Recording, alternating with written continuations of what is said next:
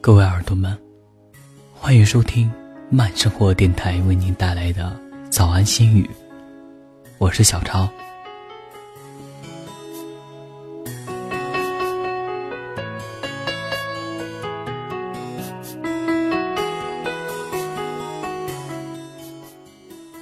假如语言无力的时候，就让沉默来发声。爱情的世界。很大，大到可以装下一百种委屈。你最想要得到的东西，却偏偏得不到。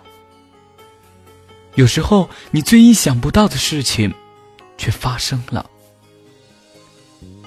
你每天遇到千万的人，没有一个真正的触动你的心。然后你遇到了另一个人，你的人生。就永远改变。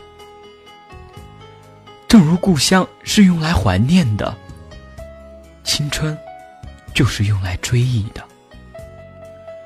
当你怀揣着它时，它一文不值；只有将它耗尽后，再回过头看，一切才有了意义。爱过我们的人和伤害过我们的人。都是我们青春存在的意义。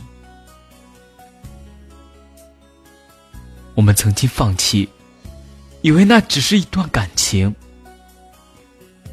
可到后来，我们才知道，那是整个生命。总有那么一些歌，让我们悲伤，让我们哭泣。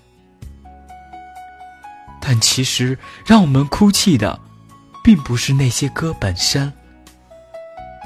而是藏在回忆里的那些人。